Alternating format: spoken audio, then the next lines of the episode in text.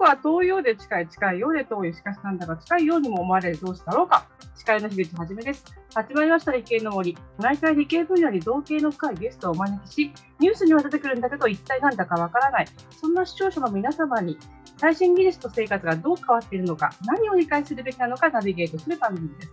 ゲストに国際大学グローバルコミュニケーションセンター主幹研究員准教授の豊福新平さんをお迎えしてデジタル教育時代における教師と学校の在り方をテーマにお話していきたいと思います。豊福さんよろしくお願いいたします。はい、よろしくお願いします。お願いいたします。第1回はデジタル教育時代における教師教師と学校の在り方についてお聞きしたいと思います。はい、えー、今回はですね、いつもと違う構成で、えー、番組のコメントをしてらっしゃる、えー、奥野さんを交えて、えー、ICT 教育の現場に接してらっしゃるお二人にお話を伺っていきたいと思います。えー、まず日本の教育現場の ICT 化のレベル、これなんですけれども、まあ、あんまり普通のあの会話で戻ってきて、あの登ってこないんですけれども、実際、まあ、ICT 化レベル低い低いって言ってますけれども、他の諸外国と比較して、どの辺に位置しているのでしょうか？うんとね、これ、あの私、仕事柄ですね、海外に視察させていただくんですけど、はい、あの海外の方々はね、日本ってね、教育大国でしょって、しかも技術立国だよねって。なんで我々のところみたいなところに視察に来るんですかって言うんですよ。そういう認識なんですね。うん、で日本の国内の人も、まあ、日本そんな悪くないんじゃないと思ってるし海外の人も教育関係者はねやっぱり日本侵攻あるんですね。だけどあの、はい、OECD のですねあのピザっていう調査皆さんご存知だと思いますけど、えーと、あれのね並行調査で ICT の親和性調査っていうのがねやられてるんですよね。でそれをね、はいあのー、比較してみますとですね、日本はね、最下位なんです、ずっと。最下位なんですか？え、何カ国中？えっ、とね、あの調査国はね、48から72カ国ぐらいあるんですけど、はい。あのということはですね、先進国だけじゃないですよ。ですよね。そういうことですよね。そうです。アジアでもね、タイとかね、あのマレーシアとかね、入ってますけど、その中でも日本はね、高くないんですよ。奥野さん、実際あれですか、あの学校のね、あのギガスクール構想で ICT 化促進に、あごめんなさい、促進に関わってますけれども、なんか低いとかははあの感じます？番組コメンテーターを務めてます、奥野でございます。はい、あの早い入りで、今日はありがとうございます。えー、っとですね、まあ、あの実は学校のコンピューター教育って別にあの最近のギガスクール前は普通に一応あるっちゃあったんですよ。どの学校にもコンピューター室ってありますよね。ありましたよね。はい、でそこで大体1クラス分が、まあ、特殊教室みたいな形で、まあ、パソコン触って何かやってるっていうのがあったんですが実はそこを十分活用してるかっていうとまあギガスクール導入する前にいろんな学校行ったんですがあまり活用されてないと。まあ、せいぜいキーボードのタイピングであるとか、まあ、ちゃんちゃんとこう調べたりとか、それを本格的にやってる学校を、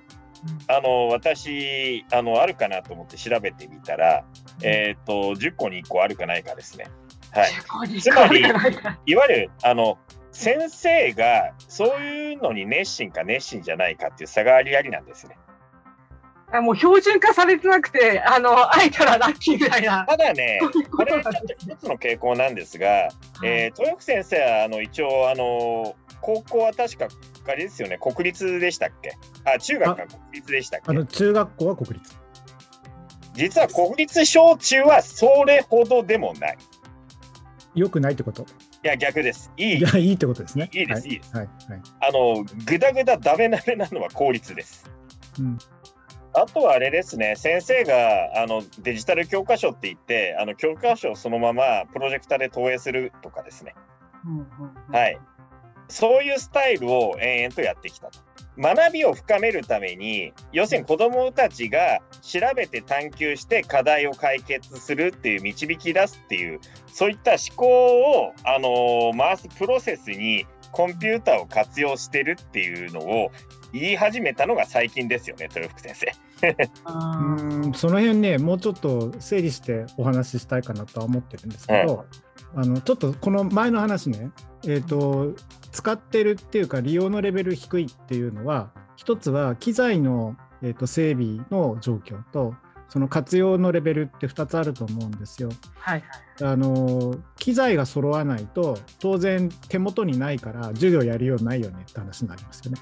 うん、で、えーと、海外と日本で比べた時にまずねこのね台数が全然違うんですよ。えそうなんですか？今1人1台とか言ってますけど、うん、あのギガスクールはねあのもうあのどうしようもないんで、えー、苦肉の策というかですね最後の一手みたいな感じです。例えばね10年くらい前までっていうのはあの海外の学校行くとですねもうなんかあの普通に1人1台持ってるかあるいは、えーと、共有のですねカートに、えーと、ともう並べてあって必要な時にいつでも持っていけるっていう状態になっててで学校の中にコンピューターあっちこっちに転がってるようなのが普通なんですよ。それはでも10年前アジアとかそういう時あの場所でも、まあ、アジアって言っちゃうとちょっとね行ったことないところがあるんであのお前全て行ってるのかって話なんですけど僕はよく行ってるのいわゆるあのアメリカもそうですしイギリス北欧の国なんかはメインなんですが、えっと、視察に行ってる国っていうのは大体ねコンピューターの配備のレベルはねすごく高いです。だから授業で使おうと思った時にすぐにもう横にあるっていう状態なんですでもね日本はねそうじゃなかったコンピューター室あるからとりあえず使う時はそこ行きゃいいでしょって話なんだけどそれはねあのたった20人のクラスであ20人の学校でも500人とか1000人いるような大規模な学校でもコンピューター教室1つしかないんですよ普通は。うんなるほど昔そしたらね取り合いじゃないですか。はいはいはい。うん、だ週に1回使えりゃいいけどそんなに回ってこなかったりするんですよね。えー、ギガスクールで1人1台になったのってこの23年の話ですかね？そうですよ。だって昨年の4月からやっとまともに動くようになったんですよ。条件をすると。4月うん。そうですか。これはね環境の話です。はいはいはい、でもう一つは、まあ、奥野さんおっしゃった通りであの先生だったり自治体のガチャがあるよねって話なんだけどそれがね定着しないんですよ。たまにねすごく上手にお使いになる方いらっしゃる。なるほどであの教育長さんでもねあのこういうことが必要だって言って頑張ってやってるとまあなんとか頑張ろうかなって自治体で盛り上がってるところもあるんだけどお辞めになっちゃったり移動するとですねあ急にね全部渋んじゃうんですよ。で元のしてるんですね。だこれはねすごく問題なんです。うん、高いレベルでねみんな使い続けるっていうなんか定着するとか文化としてそんなものがずっと子どもたちにねずっと根付くっていうことがないんですよね。ここはねすごく大きな問題なんですよ。なるほど。まあ、出遅まずまず出遅れたしってことですよね。さっきいいですか？さっきのちょっと豊福先生の話に畳みかけるようにコメントさせていただきますけども、さっきおやめって話があったじゃないですか。うん、あの実は持ち帰り学習しても YouTube しか見ないとかっていうふうにクレームが 結構家庭から来たりとかですね、うん、えーと、あとリモート学習であのみんなオンあのいわゆる例えば Zoom とか Teams とかそういったあのいわゆるテレカンで授業をやろうとすると家からアクセスする人は実は後ろに親が見ていて、うん、この子コロナじゃないかっていうのを何か言って、まあ、これ田舎の事例なんですけれども差別の対象になったと。あこの子コロナだよみたいな感じで。でそれを聞いてあの学校サイドがあのいわゆるあのなんていうの？持ち帰りっていうか正確に言うとオンラインあのテレカン、えーと、と学習中止みたいな。生かそうというよりも、まあ、まあ、保護者の親御さんの目線だけじゃなくて、いろんな要因から使いこなす以前の今、現象が割と全国各地でいくつも出てきてる。へテレカンに出てるとコロナという疑いを。そうか。まあ、なんていうんですかね、まだあの未開の地というかですね、始まったばっかりの混乱を感じるんですけれども、もう日本はまだ始まったばっかりだとような認識にした方がいいと。じゃあ、あのまあね、10年前にもうタブレットとかあの子供に渡っていたような海外では、これ、なぜうまくいったのかというところを教えていただきたいんですが。はいえーとね、これはね、ちょっと面倒くさい話しますよ。あのコンピューターをね、えーと、教育に使おうっていう働きかけは、1960年代からなんですよ。1960年代からあるんですね。1960年まだ生まれてません、私ね。はい、でその頃は当然あのみんな手元に持ってるようなスマホとかパソコンなんかあるわけないんで銀行で使ってたようなメインフレームってやつですよ。あ,、はいはい、であれを使ってでそれのね、えーまあ、要するに端末を大学の研究室とか演習室に置いてでそこで勉強させるっていうスタイルでやってたんですね。でその時何やってたかっていうとあのコンピューターが問題を出してでそれに対して子どもに答えさせる。選択肢1234あるからどれが正しいって言って。で正しい答えやると次に進む。間違ってると、えー、間違ってる答えに応じた次のほ、まあ、あの保管するための問題が出る。でこれをですねあの computer assisted instruction って CAI っていうふうに言ってですねこれは大昔からあったんですよ。で,、はい、でもね今言った話っていや俺この間使ったよとか思ってる子供いると思うんですけど基本的にねあのドリルのアプリだったりとか AI が何か問題出しますとかって言ってるサービスありますけど、原理は一緒ですから。そんな60年前から変わらないと。変わらないです。原理一緒なんです。でこれはねどういう使い方かっていうとある一定の知識を、えー、頭の中に習得させるってインプットのためのコンピューターの使い方です。インプットのためのコンピューターですか、うん、でこれが一つ。でもう一つ二つ目なんです。で二つ目は何かっていうと例えば、えーと、物を書いたり、えー、YouTube で YouTuber みたいになんか動画作ったりあるいは何かデジタルで、えーとレイアウトをして出版をしたりね、でそういうことって、まあ、知識を作ったり構成したりっていうことありますよね。で我々のような業界だと論文書くときも当然使うけど発表にも使うし、まあ、メディアの方々はそれをねあの媒体に載せて配信をしたりとかっていう仕掛けに持っていくわけですよね。でクリエイティブな仕事する方は必ずこのね知識を作るって仕事にどっかから関わってらっしゃるわけです。これアウトプットの使いですね2つ目。でね、もう一つあるんです。あ、もう一つあるんですか？もう一つある。3つ目は何かっていうと、えーと、コンピューターってインプットとアウトプットだけだと違いますよね。今、まあ、実はね、これあの、Zoom 使って収録してたりするんですけど、あのまあ、我々こうやってやり取りをして、双方向ですよね。でこれコミュニケーションじゃないで授業も実は先生から何か問いがも来たものに対して子どもが答えてで受け答えっていうことをみんなでこうワイワイってやってるのあれコミュニケーションじゃないですか。でそれをコンピューターの上でやるっていうのが、えー、3つ目の機能です。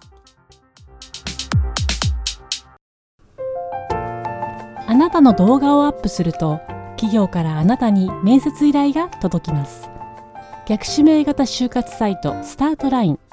TSE は鎌倉 FM を応援します。自治体公的機関様のデジタルトランスフォーメーション。小中学校のギガスクール構想の STEAM 教育導入をお手伝いいたします。新クライアント総合研究所は鎌倉 FM を応援しております。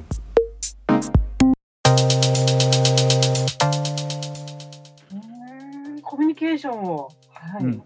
で大きく分けると教育でコンピューター使う理由ってこの3つがあるんですけど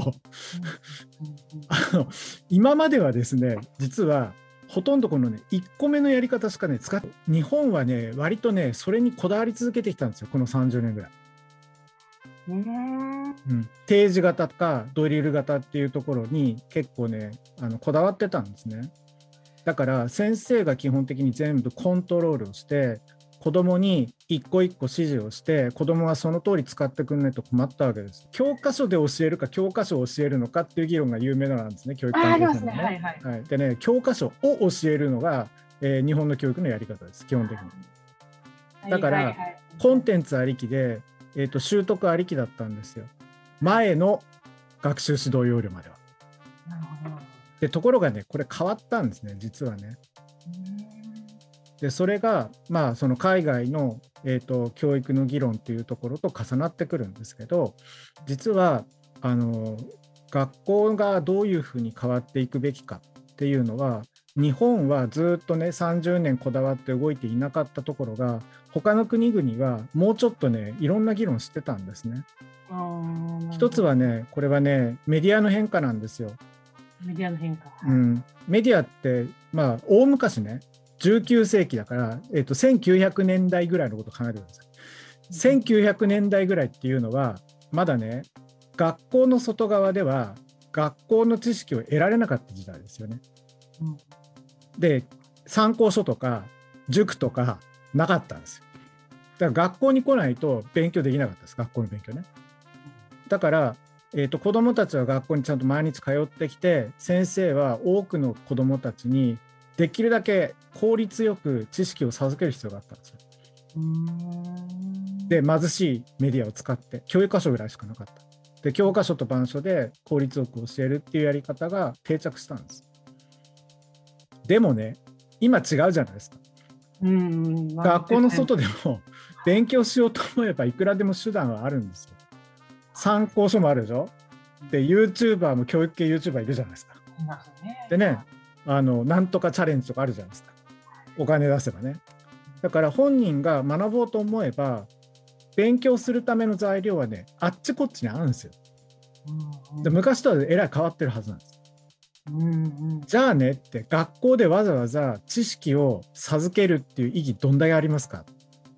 うんってことです。うん、これはね相対的な優位性はね明らかに薄れたんですよ。うんうんうんでここをね正面から考えてきたのは実は日本以外の国々はそうなんですね。あの勉強するっていうのはね我々にとってはあんまり心地のいい経験じゃなかったりしますよね特に学校の勉強は。はいはい、っていうのはねさっきのやり方なんですけど先生が効率よく子どもに、えー、知識を授けるにはですね、えー、結構コンパクトに知識をねまとめなきゃいけない抽象化とか一般化しなきゃいけない。だから教科書を読んでも公式とか演習問題並んでるけど、あんま楽しくなかったりするわけですよ。そうですね。ねでも子供はね一方でゲームとか実社会とか実生活にくっついてる課題だったり、えー、となんか謎っていうものに関してはものすごくねあの突っ込んで自分で勝手に調べて知識にしますよね。そうか実生活にはいそうでそれはねあのねコンテクストって問題なんですよ。もあの文脈なんです。で子供は自分の経験に紐づいた、えーと、探究の課題だったりとか疑問っていうものはいくらでもね引っ張り出して自分のねまあ知識だったりスキルにする能力あるんですよ。成長途中だから。でもねあの教科書はねそういう作り方してない。個人のいろんな経験とかすっ飛ばしてとりあえずこれ覚えとけってあのドラえもんの暗記パンと一緒ですよ。で覚えるんだけど テスト終わったら忘れちゃうわけじゃないですか。そうですよね。ねでそこはねなんか学び方として本当にねいいのかって話なんですね。うん、でこれが実はね子どものその先生が教えたい知識を効率よく教えるための授業だったり使い方っていうんじゃなくて子どもが自分で考えたネタだったりとか探求したい、まあ、素材っていうものを自分でこねくり回せるような環境の方が必要なんじゃない？って話なんです。なるほど、うんまあ、あの彼らにねっていうか、まあ、海外の関係者にね話を聞くと日本のね教育のやり方っていうのは子供はよくね訓練されてるって言いますよ。先生の言うことよく聞くし、うん、あの非常に聞き分けもいいし、うん、荒れないし、うん、だけどねって学び方としては古いねって。うん古いって言われちゃってるんですね。僕ねそれすごくねショックだったです海外のお客さんで、ね、学校に連れてってね言われたの。これじゃあ知識も別に定着しないだろうしみたいな古いよねっていうことですよね。まあでもね日本はねなんだかんだ言ってねピザでねトップクラスなんですよやっぱり。あそうそうそうなんですか？そうそういやあの成績はねいいんですよ。うんうん、成績はいいだからまああのピザで点数ろくに取れないがあの国のね先生が何よと関係ねえよって言ってもいいんだけど、うん、いやちょっと待てよってそそれは我々が何かを結構ね犠牲にしてんじゃないかってことですよ。まあ、結局はね子どもたちの動機づけだったりとか自分が学び続けるための意欲っていうものを奪ってきたんじゃないのかってことですよね。うん、これ ICT の話と全然関係ないですけど結局ねあの日本の子どもたちは、えー、学齢を過ぎて大学を出てしまうとですね社会人になってから学び直しをすることってねまずないんですよ。あそうですね、うんでもねあの欧米まあ欧米かよと言われるけど あの海外の場合はですね障害学習社会って言ってるんですね。障害学習うん、でこれはね日本の障害学習の考え方とちょっと違ってて日本の障害学習ってなんかあの公民館にちょっとあの余裕のある高齢者の方々が集まって趣味の講座をやってるイメージがあるんですけど、はいはい、あれはねあれは日本独特なんです。いや、悪いって言ってるんじゃないですよ。海外からあれは実はね、今日あの結構注目されてるんですけど、でも、あのね、違う、日本のやり方と違うのは、もっとね、えー、生活だったり我々のですね職業に結びつくものなんですよ障害学習って。それどういうことかっていうとあの一つのね例えば業種でもそれが花形で、えー、と高い、まあ、あのお給料が支払われていてで、えー、結構ねあの羽振りがいいっていうのはねそんな長くないですよね一業種。まあ、20年とか40年とか言われますよね。で自分はねこの業界で食っていくんだって言って、まあ、手にあの腕あの技をあるいはですねスキルをあの稼いででそれで飯を食うんだってやってもあんたもういらないから 来年から来なくていいよって言われることあるわけですよ。そうですよね。古くなっちゃうんですよね、ハイスキルがね。うんでどんどん変わっていくわけですね世の中はね。でその時にあの海外の場合だったら学び直しがいつでもできるようにしとくっていうのが障害学習の考え方です。なるほど。なんとまっとうだ、うん、確かに、うん、だからあの大学あのヨーロッパとかの大学面白いんですけどあの学生さんと話してても20代の学生意外に少なかったですなるほど、まあ、40代とかねおっさんおばさんいっぱいいるわけです。みんな学び直しに来てるんですよ、それ。いやちょっと、ちょっと考えただけでお金どうしてるんだって思っちゃいますけどね。だほら、海外の場合はですね、えーと、学費がただだったああ、そうか、国によっては。うん、でしかもね、あの失業時のあの保証が結構手厚いので、そういったことに対してはですね、あの挑戦できるんですよ。日本はそうじゃないですよね。まあそれはね教育の問題だけじゃないけどもともとにある学び続けるっていう意欲をちっちゃいうちに削いでしまったら社会人になったら二度と学ぼうと思わないわけですよ。確かに。それはもったいないでしょ。もうそういう世の中じゃない。予測不可能な社会って言われてるんだからいつ我々があの明日には必要なくなる スキルで飯食ってるかもしれないって話です。ちょうどこの番組で100回を記念して、鎌倉市教育とあの岩岡様とですね、教育ライターの佐藤智様をお迎えして、変わりつつある教育部現場についてお話を伺ったばかりで、えー、ございます。で、まあ、痛感しているのはですね、まあ、ICT 教育で変わりつつあるのは道具ばかりではなくて、えーまあ、前半でもかかったように受動的だった生徒が能動的に意欲を持って学習していく。はい、でじゃあ先生はどうなっていくのかと。はい、道具は ICT 分かった。だけど教師はどうなっていって、どんな授業になっていくのかということをですね、まあ、具体的に、えー、例があったら挙げて教えていただきたいんですが。はい。あの全般からの、ね、流れでちょっとお話したいんですけど、はい、えーと、インプットのための授業のやり方っていうのとアウトプットだったりコミュニケーションのための授業ってねやっぱスタイルちょっと違いますよね。はい、でインプットのためっていうのは先生が教壇の前で、えー、踊って歌えなきゃいけないんですよ。あはい、役者になんなきゃいけないんですよ。で時間通りにですね、えー、ネタが終われなきゃいけないんです。だからみんなねその授業をどうやってうまく丸める丸めるって言い方はよくないなきちんと成立させるのかっていうところに皆さん心砕かれてきたんですね。でも、えー、それはね子どもたちの協力がないとねうまくいかないんですよ。例えば先生の問いに対してあさっての答えばっかり言うとか先生が聞いてないことに対して別の質問したりとかあの崩すようなことしてもらっちゃ困るわけですよね。つがなく終われないから。いい観客じゃないといけないんですね。うん、おとなしく聞いてなきゃいけないし、先生の言って、はい、その通りですって言ってなきゃいけないですよ。でもね、あのそのやり方だとあの、いわゆるものを作ろうとか、じゃ作るために一体どういったことをネタで考えなきゃいけないの、何を探したらいいの、僕ら一体どういったことすりゃいいの？っていうことが、まあ、あの子どもの頭で考えよう。何か、えーと、自分の手の内からものを作り出そうと思った時に先生が何をアシストするのかっていうのはその何かを与えるための授業とはちょっとねやり方変えなきゃいけないんです。うん、うん、一番大切なのはさっき言いましたけど子どもの動機づけだったりとかやりたいっていう気持ちをちゃんと認めてあげるってことですよね。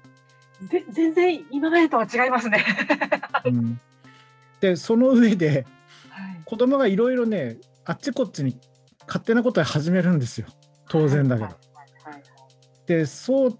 それぞれがやりたいことやり始めるんだけどそれで破綻しないような授業の作りをしなきゃいけない。一人の先生が